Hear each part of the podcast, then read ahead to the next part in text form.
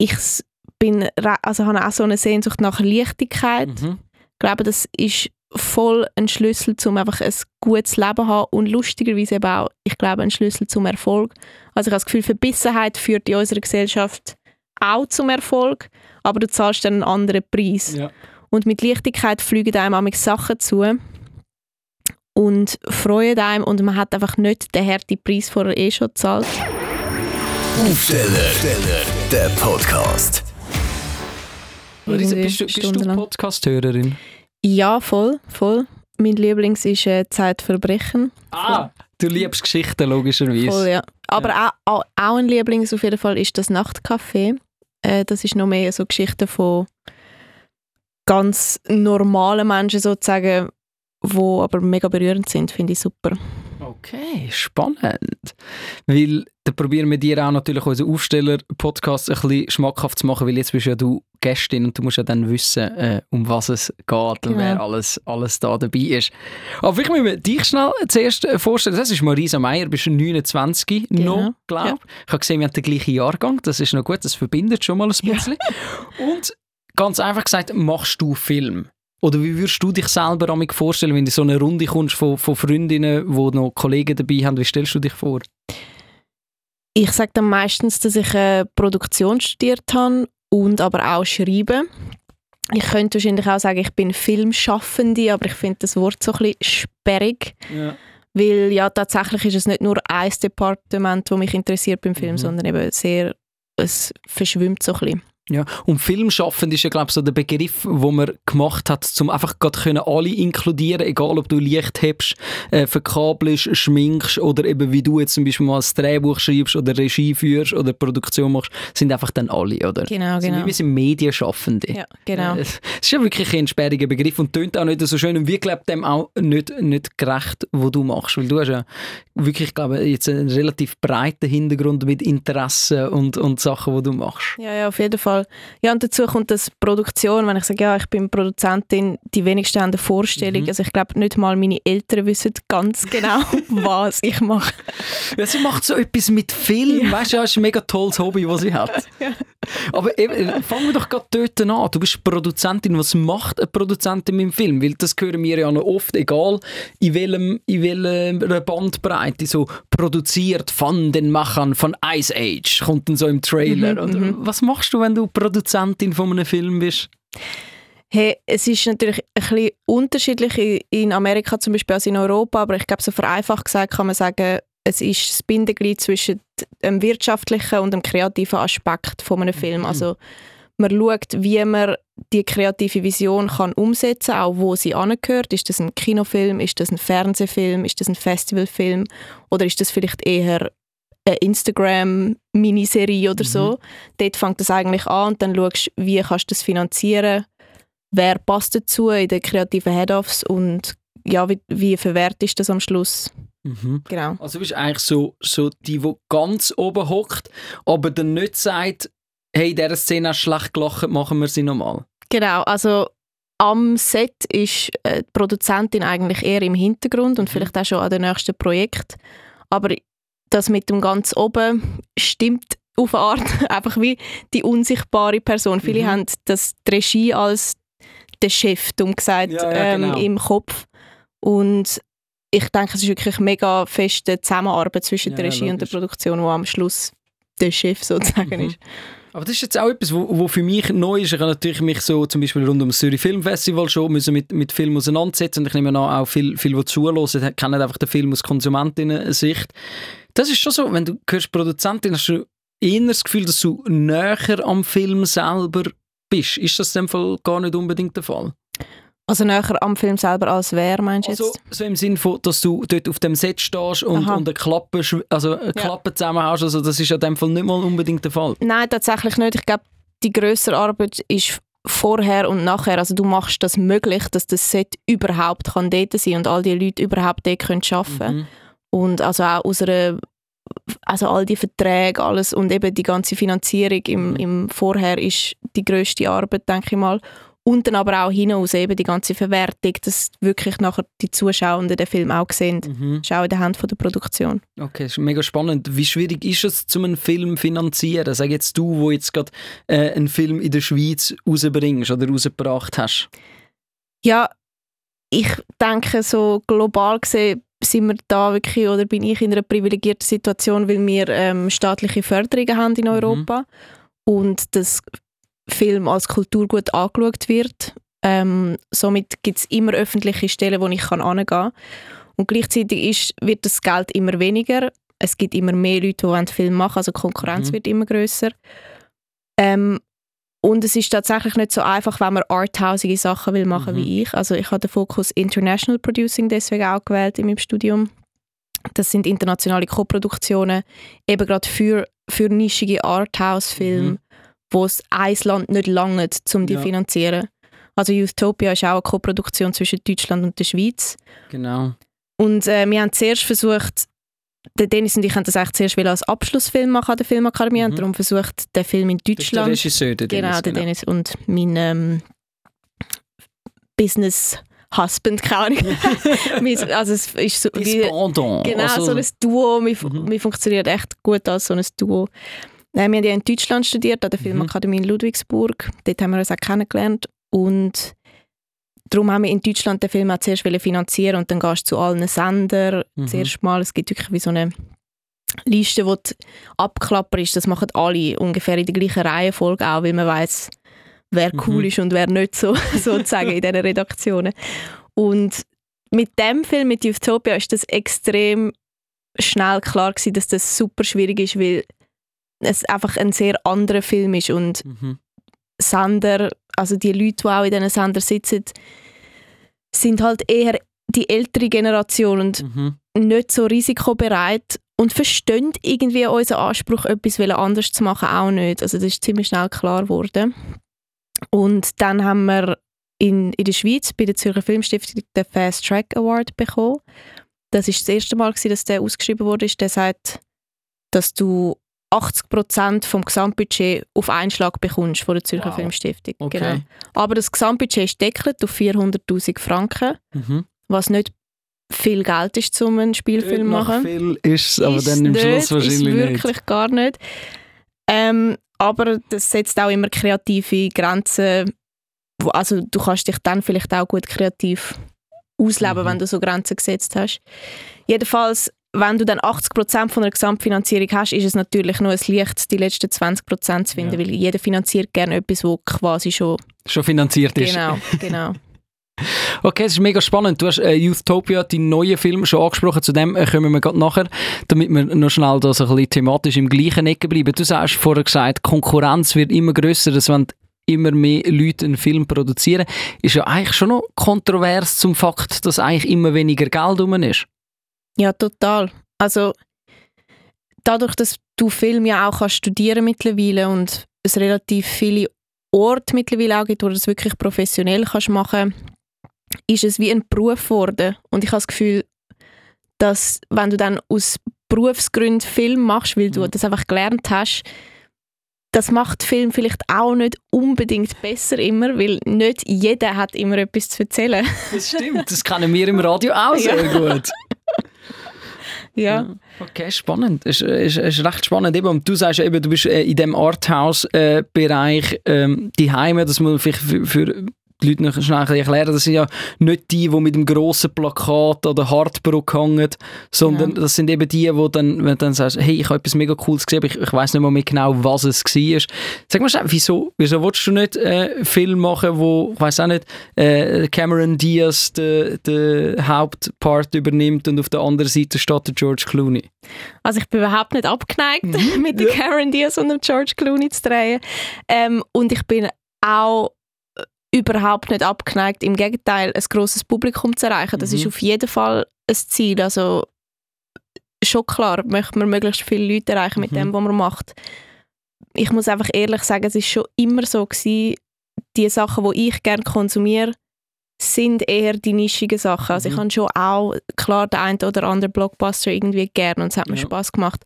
Aber das, was mich am Ende vom Tag meistens eher berührt, sind die arthausigen Sachen. Mhm. Und das ist vielleicht auch ein bisschen mein Dilemma im Leben, dass ich das Gefühl habe, dass ich einen ganz anderen Geschmack habe als die meisten. Ja. Nicht einen ganz anderen, aber mich irgendwie kann begeistern für so nischigere Riffraff Le Paris-Film Ja. oder so.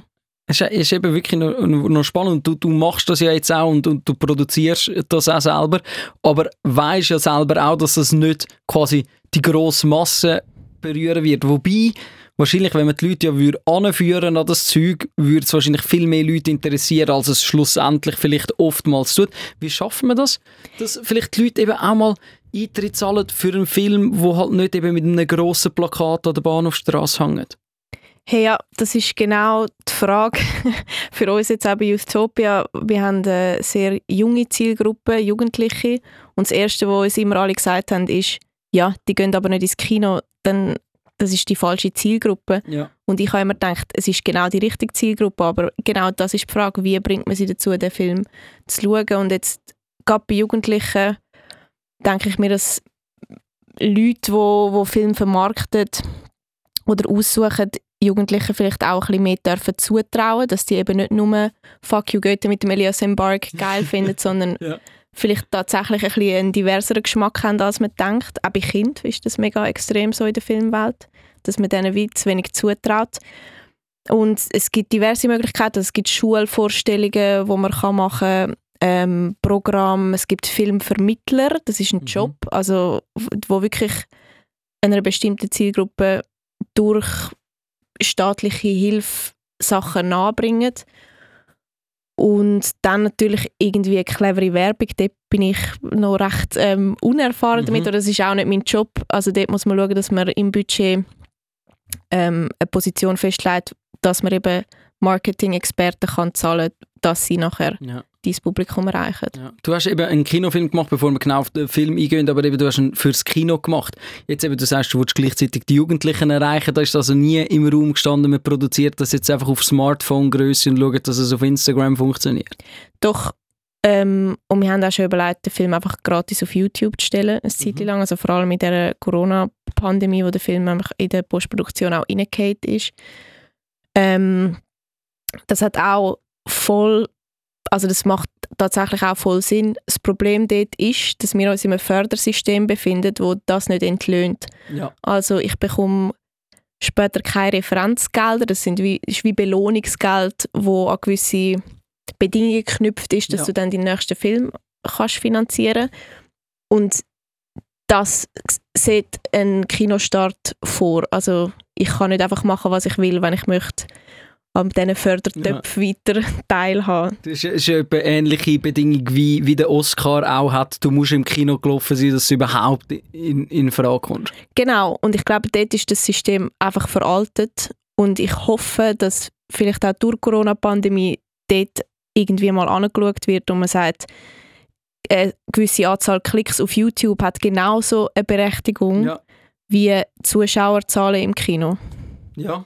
Weil das, das, das müsste ja eigentlich schon auch so sein, weil wir sind natürlich da im Gefilde von, von einer inneren jüngeren Generation, wo, wo viele Sachen automatisch gerade auf YouTube suchen oder schauen oder Stunden dort drauf verbringt, aber wo auch jetzt eine ältere Generation würd, würd Zugang finden. Und vielleicht ist das sogar ein direkteres System, weil ich glaube, ein ehrlicheres Feedback als in der äh, YouTube-Kommentarspalte kommt wahrscheinlich nicht über, oder? Genau, genau. Und es ist einfach nicht mehr zeitgemäß, dass Leute unbedingt ins Kino gehen oder auch Sender, also Fernsehen schauen. An das ist Linear oder Genau, so. lineares Fernsehen.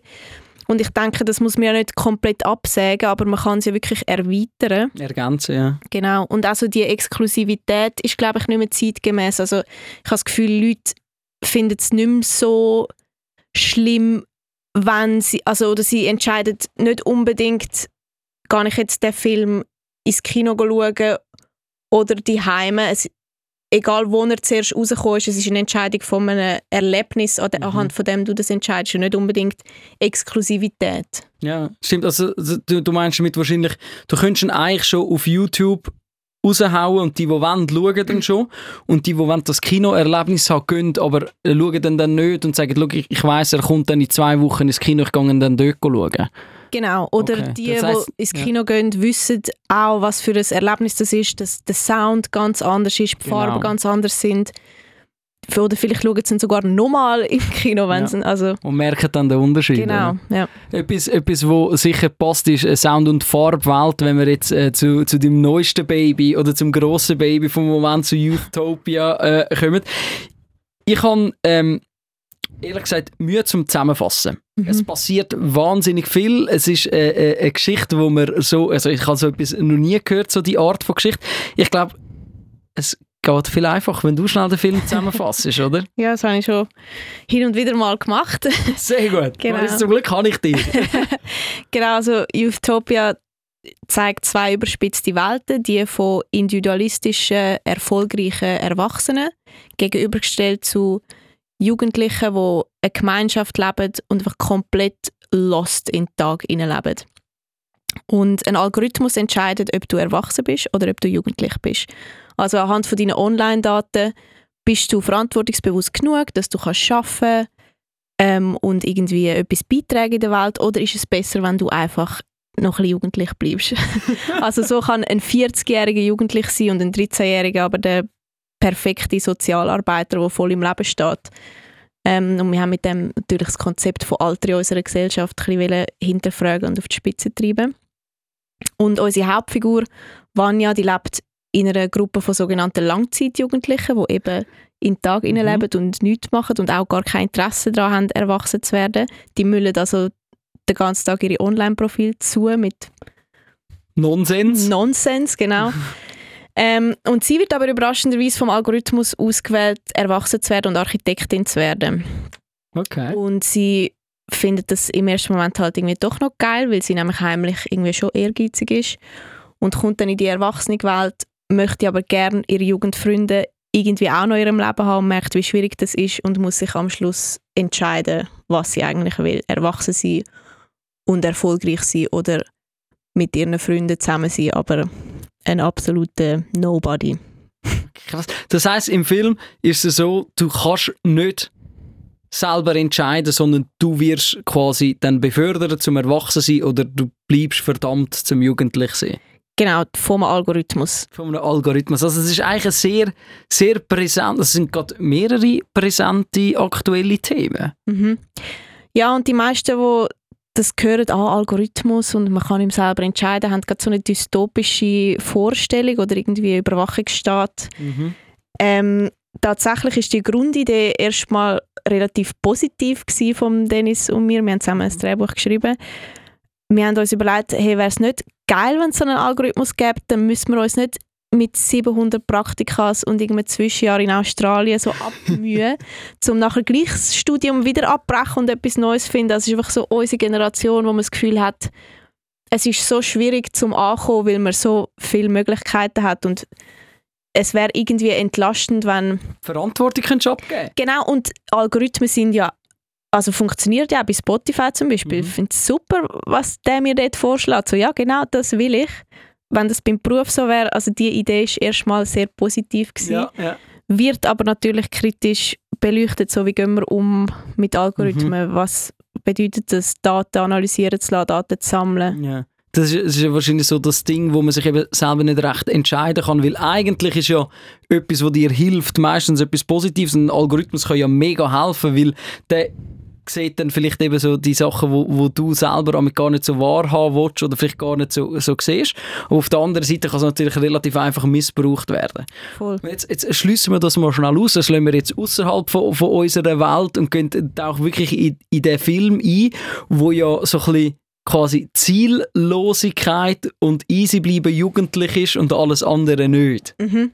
Ist das wirklich so ein bisschen da der Wunsch, oder siehst du das so, dass so die Ziellosigkeit so ein, so ein jugendliches Attribut ist? Ja, also in einer Nostalgie, in einer Jugendnostalgie aus meiner Perspektive und der von Dennis, wir sind ja, es sind ja nicht zwei Jugendliche, die den Film geschrieben haben, Mhm. wir sind ja älter auch als Ja. Jugendliche und wenn wir zurückschauen auf unsere Jugend, dann ist da die Nostalgie, aber wir hätten es vielleicht auch gern gehabt, dass das noch mehr so gewesen wäre, dass wir uns Mhm. beide noch mehr ausgelebt hätten sozusagen oder irgendwie auf alles geschissen hätten. Mhm. Wo du eben nicht kannst, weil die Verantwortung selber musst tragen und der Ja. Algorithmus trägt sie nicht für dich, oder? Genau, genau. Und ich glaube, das herrscht ein extremer Druck in unserer Welt auf Jugendliche. Also ich habe das damals eigentlich auch schon so wahrgenommen, dass eigentlich heutzutage die Jugendlichen eher die Erwachsenen Verantwortungsbewussten sind und die Boomer-Generation die verantwortungslos die irgendwie drauf schießt. Ich habe das Gefühl, das hat sich so ein bisschen verschoben. Aber wir haben natürlich nach wie vor das Bild von dieser Jugend, das Ziellose, man überlässt Sachen am Zufall, etwas ist einfach im Moment und hat keine Mhm. Konsequenzen. Das ist etwas, wo, wo man, wenn man als Erwachsener drauf schaut, ja das als unheimlich schlecht ähm, anschaut wahrscheinlich, oder? Aber wenn, es ist immer so eine Frage, wenn du das machst und im Nachhinein alles gut rauskommt, dann ist es ja eine mega gute Erfahrung gewesen, Mhm. wahrscheinlich, oder? Ja. Und wenn du in dem Moment dann dein Leben gegen die Wand fährst, ist es wahrscheinlich eher negativ. Ja, genau. Genau, und vielleicht haben wir es gar nicht immer so fest selber in der Hand, ich weiß es nicht. Ja. Ähm, es ist, ich glaube, es gibt einfach so einen, eine Sehnsucht nach nichts machen und Entschleunigung und dass nicht immer alles so profitorientiert muss sein. Mhm. Also wenn ich Instagram aufmache und Memes anschaue, jedes dritte davon ist geht es darum, dass man eigentlich einfach permanent müde ist und will im Bett chillen und Mhm. nicht rausgehen. Ja. so. ist doch irgendwie noch krass. Es ist, ist die Nostalgie, wo du sagst, und, und ich weiß von, von meiner Recherche, du hast unheimlich schlechtes Gewissen, wenn du nichts machst. Ja. Oder? Ist das so? Ja, schon. Also es ist ein bisschen besser geworden. Mhm. Ähm, es ist einfach auch, weil mein Job nicht so 9 to 5 ist. Es gibt Ja. nicht so klare Grenzen. Du hättest Und- eigentlich immer etwas zu tun, oder? Ja, genau. Und ich habe das mir ein bisschen müssen beibringen, wenn ich dann zu Uhrzeiten, wo andere Leute ihrem 9-to-5-Job nachgehen, irgendwie einfach mal finde, ich schaue jetzt Simpsons, Mhm. ähm, mir zu sagen, das ist okay, weil du schaffst auch zu Uhrzeiten, wo 9-to-5 Leute Simpsons schauen. so. Ja, okay, ja, stimmt. Das ist, ist wirklich ein guter Punkt, aber ich glaube, das ist, geht ja allen ein, ein bisschen so. Egal, Mhm. ob man jetzt in einer Kreativbranche tätig ist, wo du z Nacht um zwei noch an einem Drehbuch schreibst, bis am Morgen um 8 Uhr und dann am nächsten Tag aber wieder ein Meeting hättest und noch irgendwie drei Abschlüsse äh, musst, musst unterschreiben. Egal, ob du das hast oder ob du äh, Familie mit Kind hast oder ob du einem Job nachgehst, der einfach auch wahnsinnig fordernd ist. Ich glaube, es sind alle in unserer doch leistungsorientierten Schweiz wahrscheinlich Mühe, um sich eingestehen, nichts zu machen. Voll. Und was heißt dann auch nichts machen? Also Ja. wir geben dem ja dann jetzt gleich wieder Namen, so Self-Care zum Beispiel. Mhm. wo wieder wie eine Leistung rechtfertigt. Also jetzt kümmerst du dich ja dann um dich oder, Mhm. oder machst Sport oder so, aber einfach nichts machen, nichts, wo irgendeinen Sinn hat, ist, glaube ich, was, was ist das? Wer macht Ja. das? Ja. Stimmt, das ist eben, das ist, ich kenne das von mir auch ein bisschen, dass wenn ich so sage, okay, nein, es ist im Fall jetzt okay, dass du nicht Staubsaugst, sondern auf dem Sofa liegen bleibst und jetzt einfach nochmal eine Folge schaust. Mhm. Aber ich habe auch so, so in der inneren Zwang, wo ich sage, ich müsste doch eigentlich produktiv sein jetzt. Es wäre jetzt eigentlich die Zeit, wo ich mich morgen darüber aufrege, wieso habe ich das nicht gestern schon gemacht. Mhm. Es ist, es ist wahnsinnig, wahnsinnig tiefgründig, weil ich glaube, es gibt wie keine Antwort auf, auf, auf das, oder? Ja, man muss irgendwie schaffen, das schlechte Gewissen loszuwerden, denke ich mir. Und Ja. sonst musst du glaub, wirklich stattdessen etwas machen, weil Ja. sonst fühlst du dich einfach schlecht. Das ist ja, Ja. auch nicht das Ziel. Du hast nichts gemacht und fühlst dich erst noch schlechter. Genau. Du hast gesagt, das ist bei dir ein bisschen besser geworden. Wie hast du das geschafft? Ähm, ja, ist eine gute Frage. Ich habe ich habe im Studium recht viel gemacht und irgendwann gemerkt, es wird mir irgendwie ein bisschen zu viel, vor allem auch recht wenig Kreatives. Also ich habe sehr viel ausgeführt, eben Drehs organisiert und so. Und gemerkt, mir fehlt etwas. Dann habe ich ein Zwischenjahr genommen, eines von diesen besagten Zwischenjahr, an einen komischen Ort. Ich bin auf Palästina für ein halbes Jahr. Ähm, es ist, hat die Möglichkeit gegeben, es war ein ganz neues Austauschprogramm gewesen, damals an der Filmakademie. Ich bin aber eigentlich nie an der Uni, gewesen, sondern einfach dort. Und dann so ein halbes Jahr lang bin irgendwie in, einem, in einer Bubble gewesen, wo ich überhaupt nicht mich selber irgendwo können spiegeln Also Ja. andere Sprache, ich verstehe nichts, ganz andere Kultur, super anderes, anderer Alltag. Und das hat mich irgendwie auf so einen Kern abgebracht von mir selber. Es Es klingt so esoterisch. Nein, also. ähm, und dort ist mir so bewusst worden, eben, was, was sind eigentlich, was macht mir eigentlich Spaß und was nicht oder wie, wie Mhm. bin ich eigentlich. Es hat mega cool in dem und habe so ein bisschen neue Prioritäten gesetzt. Aber ja, man kommt recht schnell nachher wieder in so einen Alltag. Ich glaube, man muss sich einfach irgendwie in regelmäßigen Abständen versuchen, das zu fragen, wo will man eigentlich hin und was sind eigentlich wirklich die eigenen inneren Ziele und nicht einfach der ne nächste Step auf der Karriereleiter oder das nächste To-Do auf der Liste genau, abarbeiten. genau, so wie Leben halt gelebt werden, normal. Mhm. So. Und dann ist eben nichts machen, hilft ja dort, so ein bisschen Langweile, oder? Das ist ja auch das Problem, wir haben ja sehr wenig Langweile in unserer Mhm. Welt, sondern wir, wir haben immer so Instagram oder irgendwie können auf dem Handy etwas schauen oder haben sonst wahnsinnig viel zu tun. Ich nehme aber mal an, du, wo ja auch eben dann eine kreative Seite hast, du hast natürlich die Sachen, die du musst erledigen, aber hilft, hilft dir das Nichts machen dann auch beim, beim, beim Kreativwerden? Ja, ich glaube, es hilft mir beim Licht bleiben, also so eine Leichtigkeit haben Mhm. und die hilft sicher beim kreativ werden. Also ich bin, also habe auch so eine Sehnsucht nach Leichtigkeit. Mhm. Ich glaube, das ist voll ein Schlüssel, um einfach ein gutes Leben zu haben und lustigerweise eben auch, ich glaube, ein Schlüssel zum Erfolg. Also ich habe das Gefühl, Verbissenheit führt in unserer Gesellschaft auch zum Erfolg, aber du zahlst dann einen anderen Preis. Ja. Und mit Leichtigkeit fliegen einem manchmal Sachen zu und freuen einem und man hat einfach nicht den harten Preis, den er eh schon zahlt. Dass quasi das nachher nichts mehr bringt. So. Genau, genau. Okay. Ja. Das ist, ist eine sehr spannende Sache. Ich habe zum Beispiel, ich kenne es so ein bisschen von mir, dass wenn ich nichts mache, mal ausnahmsweise, dass ich dann so auf dem Sofa liege und dann kommen mir Sachen und sage, das muss ich aufschreiben. Mhm. Muss jetzt, muss jetzt äh, irgendwie, ich weiß auch nicht, äh, schnell irgendwie etwas eintöckeln, weil sonst vergiss ich es wieder. Und die kreativen Inputs kommen ja meistens nicht dann, wenn du irgendwie etwas mega am Abrackern bist. Und das hast du aber in dem Fall nicht so, sondern suchst es dann eher so im Alltag, wenn du eben locker durch das Ganze durchgehst und nicht so in dem Moment, wo du wirklich ruhst, dann ruhst. Doch schon, also ich fahre zum Beispiel extrem gern Zug, schon immer. Mhm. Ich fahre super oft zwischen äh, Berlin und Zürich hin und her Ja, und das sind halt lange irgendwie Strecke. achteinhalb Stunden und ich kann wirklich, ich glaube, das ist wie so eine unnütze Superkraft. Ich kann auf dem Stuhl sitzen und aus dem Fenster schauen die ganze Zeit und mir wird nicht langweilig. Also ich kann das auch dann, Mhm. ich kann es, also es hilft einfach, dass draussen irgendwie Landschaft vorbeizieht und kann über Gott und die Welt nachdenken und kann man sagen, jetzt habe ich einen guten, guten Einfall. Aber Mhm. dann machst du es ja wieder zu etwas Produktivem. Ja, also stimmt. das darf eigentlich nicht sein. Es muss, muss echt den Raum geben und amix kommt dann nichts. Ja. Und amix denke ich auch, ja, jetzt hast du irgendwie achteinhalb Stunden Nichts gemacht. über irgendetwas völlig Unnötiges nachdenkt, statt dass du irgendwie ein Drehbuch gelesen hast. Aber ja, ist jetzt halt so. Stimmt, das, das muss ja dann eben auch Platz haben, Genau. haben dazwischen. Und aus diesem Moment ist wahrscheinlich auch äh, Youthtopia entstanden.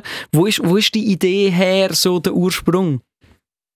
Ähm, der Dennis und ich haben gewusst, dass wir zusammen wollen, unseren Abschlussfilm machen. Also Youthopia ist ja dann über den Abschlussfilm rausgewachsen, so als Mhm. Side Note. Aber haben uns dann einfach überlegt, was, ja, was beschäftigt uns. Und wir haben schnell gemerkt, wir möchten gerne etwas über Jugendliche, für Jugendliche irgendwie machen, also die Jugend thematisieren. Und eben die, der Druck von, der Optimierungsdruck und irgendwie die Selbstfindung im Beruf. Also wir definieren uns ja Mhm. mega fest über den Beruf. Typisch schweizerisch. Hoi, wie heisst es? Ja. Was machst du, wie alt bist was schaffst du? Ja.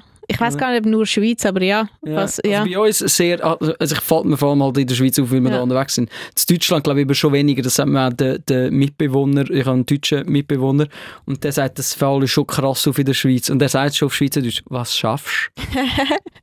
Die Deutschen fragen dafür immer, wie viel Quadratmeter die Wohnung hat. du musst mal darauf achten, das ist so witzig.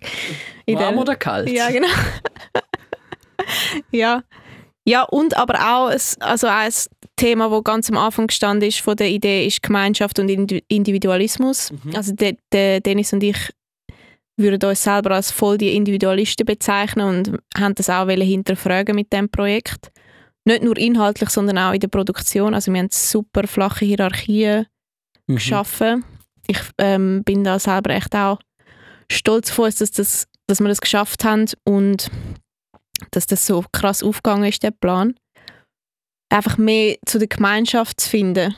Das ist mir mega eingefahren in, also wieder Palästina, so wie abhängiger Menschen dort sind voneinander und das ist klar nicht immer etwas Gutes, aber als ich zurückgekommen bin, habe ich gemerkt, hey, in der westlichen Gesellschaft, der Alltag ist eigentlich immer darauf ausgelegt, dass du ihn kannst allein bewältigen Also Ja. sogar wenn du blind bist, das ist so ein großes Ziel, dass du irgendwie allein genau deinen Alltag kannst bestreiten und das ist sicher auch eine Form von Freiheit, aber irgendwo habe ich gemerkt, was, was ist Gemeinschaft, was hat das für eine Bedeutung und das haben wir irgendwie wollen, äh, in den Raum werfen mit dem Film.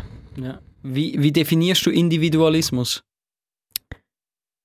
Äh, Definition also Oder so ungefähr einfach so zwei, drei Stichworte. etwas, was mir immer, also ins, das erste, was mir in, in den Sinn kommt, ist, mich nervt es, in einer Gruppe unterwegs zu sein, weil man langsam ist. Also ich bin einfach gern effizient. Das finde ich etwas super Individualistisches. Ja. So kein Bock zum Warten die ganze Zeit allein, hätte ich schon lange geschafft. So Erledigt, wärst schon genau. von A nach B gekommen. Genau, das ist so ein individualistischer Gedanke auf jeden Fall. Effizienz.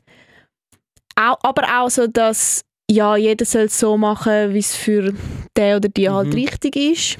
Ja. Ist ja ein, ein guter Ansatz irgendwo durch auch.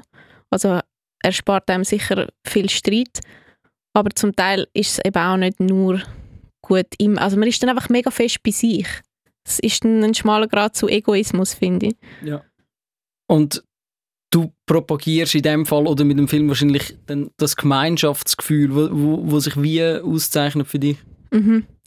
Ähm, voneinander, sich trauen, voneinander abhängig zu sein, sich selber zurücknehmen, sich selber nicht so wichtig nehmen, Mhm. für, für das Gefühl von einer Gemeinschaft, wo einem auch eine Sicherheit gibt und irgendwie es, eine Form von Diehei vielleicht auch, also eine Geborgenheit.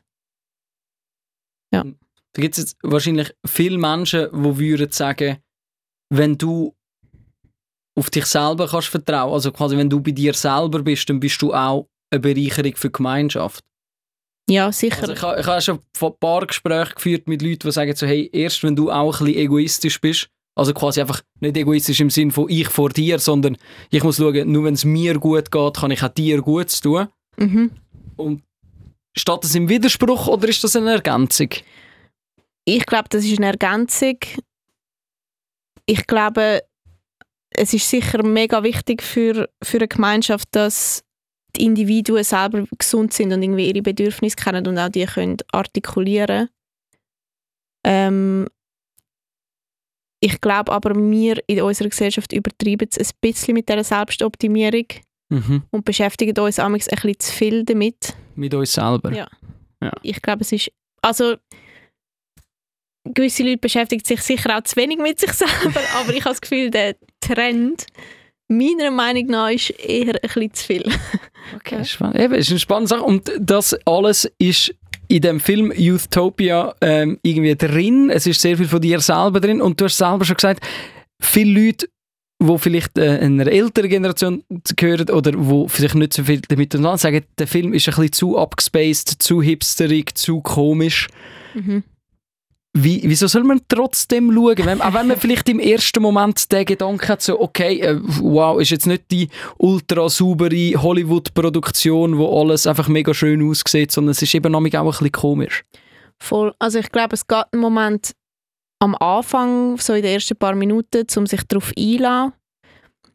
Wenn man sich darauf einlädt und den Mut hat, um unsere Welt zu erkennen in dieser absurd überspitzten Welt, geht es einem nach. Also, das ist die Erfahrung, die ich schon mitbekommen habe. Ähm, und so komisch ist der Film übrigens gar nicht. Das ist natürlich auch überspitzt Nein, zeichnen. nein, fi- also es stimmt, das ist auch immer der erste Eindruck, eben weil der Genau. Anfang auch ein bisschen verwirrend ist. Es gibt extrem viel Handymaterial, schnelle Schnitt. Wenn man sich das nicht gewöhnt ist, dann überfordert einem das sicher auch im ersten Moment. So soll das auch sein. Allerdings wird der Film dann recht klassisch. Also die Storyline ist eigentlich recht klassisch am Schluss. Sag, wir wollen nicht zu viel verraten, Mhm. weil äh, Youthtopia heisst, der Film läuft jetzt in der Kino, kann man dann, wenn er nicht mehr im Kino läuft, sicher auch on demand schauen oder dann vielleicht sogar auf YouTube, je nachdem, wo, Genau. wo du dann äh, den äh, weiter verbreitest. Das ist jetzt quasi dein, dein äh, künstlerische Schaffen, dein, dein Schaffen als, als Filmproduzentin. Jetzt hast du vorher ein paar Sachen äh, angeschnitten, die ich recht spannend finde, wo ich dich auch so ein bisschen auf der privaten Ebene fragen Du bist äh, in Deutschland daheim gewesen, hast in Deutschland studiert. Dann, wenn ich mich nicht sehr täusche, bist du auf Paris, auf Los Angeles und Palästina. Genau. Ja. Jetzt wollte ich dich wirklich fragen, das ist etwas, was uns ja Menschen auch sehr oft ausmacht. Was sind die Unterschiede, die du als Marisa Meyer dort erlebt hast? Jemand, der jetzt schon recht viel gesehen hat, doch mit, ich sage jetzt, weil ich also junge, fast 30. Ja. Ähm, ja, in, in Paris und in L.A. bin ich mega im Filmkontext gsi und also Paris oder Frankreich ist wahnsinnig zentralistisch ähm, organisiert und es, wird einfach in jedem zweiten Satz Paris gehypt irgendwie und wie toll alles dort ist und man selber denkt Ah, so, ja. Paris. Ja. Also ich liebe Paris. Ich würde auch mega gerne wieder ein Zeitchen dort wohnen. Aber so in dieser, in dieser Filmbubble ist es schon noch lustig, wie, wie das immer auf so einen Thron gestellt wird und man sich selber so denkt, ja, ist, also die Kamera haben wir auch. Es ist einfach alles nicht. speziell und es ist ja mega gut, was wir da machen. Ja, so ja. Okay. Genau, man macht also einfach so ein Ding daraus machen immer. Mhm. Das ist jetzt Ähm. etwas, was man wahrscheinlich innen den Amis attestieren, oder? Ja, ja, ich muss sagen, Amerika und ich, also ich bin, ich habe noch nicht viel gesehen, also riesig, da gibt es sicher grosse Unterschiede, aber Mhm. Bist du in Los Angeles oder UCLA, wenn ich, äh, Genau, das ist die genau. dort. Genau, und wir haben in Marina del Rey gelebt, also voll im Hipster Hm. Strandviertel oder was. Ähm, ich glaube, also die Amerikaner haben einfach so Storytelling inhaliert und man merkt es auf jederlei, also auf jeder Ebene irgendwie. Alles ist immer so eine krasse Geschichte und wenn du dann aber weiter darüber nachdenkst, merkst du auch, dass wirklich nicht so viel dahinter steckt, finde ich. Ja. Also, ich weiß auch nicht, das ist mega viel hängt an einer Rhetorik, wie jemand etwas sagt auf einer Bühne und an der gewissen, an der richtigen Stelle eine Pause macht, wo dann eine Tiefgründigkeit schafft, wo aber eigentlich gar nicht da ist inhaltlich so. Es hat mich amig so genervt. Aber ist das vielleicht der Grund, wieso wir alles amerikanisch, also US-amerikanische, immer so krass finden und boah, dort ist das so. Vielleicht Ja. übertreiben sie auch einfach so und wir haben das Gefühl, das ist alles immer genau so, wie es erzählt wird, aber steckt vielleicht weniger dahinter, wie du sagst. Ja, glaube ich schon. Und an gewissen Stellen finde ich es auch überhaupt nicht schlimm und denke mir, ja, so ist das Leben tatsächlich auch ein bisschen spassiger, wenn man das Mhm. macht. Wenn man, ich finde es auch witzig, wenn die Leute Stories ein bisschen ausschmücken. Auch wenn es ist ja nicht so wichtig, ob es jetzt genau so Mhm. war, aber der Event zum Zuhören, das macht es dann wie besser. aber ich finde es auch wirklich schwierig, wenn es so inhaltlos wird und ich finde die Omnipräsenz von amerikanischen Medien oder das ja, dass, dass auch ich in meiner Kindheit so viel amerikanischen Content geschaut habe, ich wünsche mir da echt eine größere Diversität, Mhm. weil wir sind irgendwie auch so, wir kommen wie ein bisschen ab von unserer eigenen Kultur Und Identität wahrscheinlich Genau, auch. und es wird alles zu so einem Plastikbrei, wo irgendwie gleich ist. Also Mhm. das ist glaube ich einfach etwas, was der Kapitalismus mit sich bringt. Also in Palästina gibt es inzwischen auch McDonalds-Filialen Ja. und Kentucky Fried Chicken und das sind Amis, die die dort anbauen. Und wenn man sich die politische Lage überlegt, ist das einfach komplett absurd. Ja. Also Ich hätte jetzt nämlich die Überleitung wollen machen von, zu dem Grössenwahn oder dem, wo wir erleben, wo sehr einheitsbrei ist. Du hast dann auch das Gegenteil erlebt in Palästina, aber in dem Fall ist das vielleicht gar nicht der Fall. Ähm, also das Gegenteil dahingehend, ich bin dort eben, habe mich aus so einer Filmbubble rausgenommen und habe auch gar nicht das Ziel gehabt, dort irgendwie etwas zu produzieren und bin wieder einfach mega fest in der richtigen Welt sozusagen angekommen. Es ist ja doch immer eine Bubble, in der man sich bewegt, Ja. also egal in welcher Branche. Aber ich habe das Gefühl, Filmschaffende sollten sich immer wieder oder kreativ Schaffende, die Geschichten erzählen, sollten sich immer wieder aus dieser Bubble rausziehen und in die Welt gehen und irgendwie schauen, was, was sind denn eigentlich wirklich Stories? Wie sonst fangen wir an, Mhm. Geschichten über Filmschaffen zu erzählen und das finde ich ungefähr das Schlimmste und Langweiligste, Ja. was man kann machen kann. Ähm, und einfach wieder zu sehen, was, was bedeutet die Welt eigentlich an anderen Orten und was, was sind Geschichten, die Menschen bewegen. Und das liebe ich auch am Produzieren, dass ich nicht immer nur bei mir selber bin, sondern ich kann ja Geschichten von anderen Leuten erzählen, also Realitäten von anderen Leuten in die Welt tragen, die viel mehr zu erzählen haben als ich. Ähm, und das ist in Palästina auf jeden Fall eine Erfahrung gewesen. So, okay, krass, was, was es einfach für Lebensgeschichten gibt, Mhm. die so bewegend sind und irgendwie sollten erzählt werden. Das ist vielleicht etwas, wo man sich ja allgemein mal vornehmen kann, egal ob man jetzt eben als, als Filmschaffende um, um die Welt reist oder, oder ob man halt einem 9-to-5-Job nachgeht, wo um, dem um nichts nachsteht. Dass man sich eben selber wahrscheinlich jetzt ein bisschen muss rausnehmen muss und mal schaut, du, was, sind, was machen eigentlich die anderen und, und wieso geht es denen so und mir so und, und noch anders, oder? Ja. Und etwas, was das auch im Kleinen möglich ist, das habe ich mal herausgefunden, also wenn man Gelegenheit hat oder wenn ich Gelegenheit habe, mit einer einigermaßen fremden Person einen Kaffee zu trinken, immer ist das eigentlich gut. Also Mhm. immer, wenn man sich auf jemand anderen einlädt und dieser Person zulässt, das ist eigentlich immer eine positive Erfahrung, die absolut keine Zeitverschwendung ist. Und eigentlich macht man selber ja in dem Moment auch nichts, um auf das nochmal zu kommen. Also man, es hat wie kein, oft dann vielleicht kein grösseres Ziel, aber so einander zuhören, also mir gibt es extrem viel. Ich fühle mich nachher immer super. Das bereichert einem wahrscheinlich. Ja, total, voll. Und was für einen schönen Kreis wir jetzt gerade geschlossen haben, Gell? oder? Äh, wahnsinnig spannendes Gespräch mit dir. Ähm, ich mache noch einen kleinen Abschluss. Tequila-Shots hast du gern?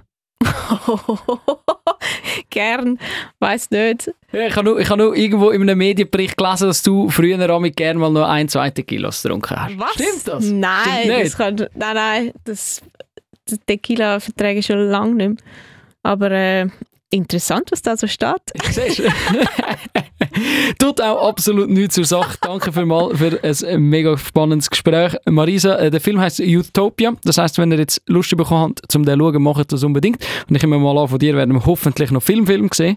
Und dann äh, hoffentlich auch dann irgendwann später mal wieder bei uns im Aufsteller der Podcast zu Gast. Sehr gut, danke vielmals. Aufsteller, der Podcast. Die Nina Rost, der Dominik Wittmer und der Luca Carecci lassen das Mikrofon nach der Morgenshow weiterlaufen. Radio 24